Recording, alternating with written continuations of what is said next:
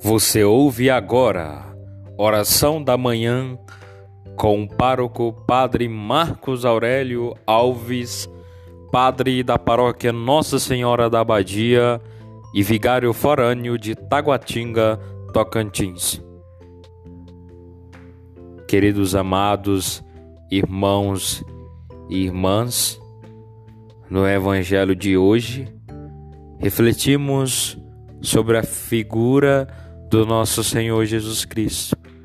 No Evangelho de hoje, nós refletimos sobre o mundo, o mundo atual, um mundo onde a gente se prepara para conhecer melhor, um mundo onde a gente não sabe para qual lugar caminha, a gente não sabe para qual lugar a gente está nos voltando.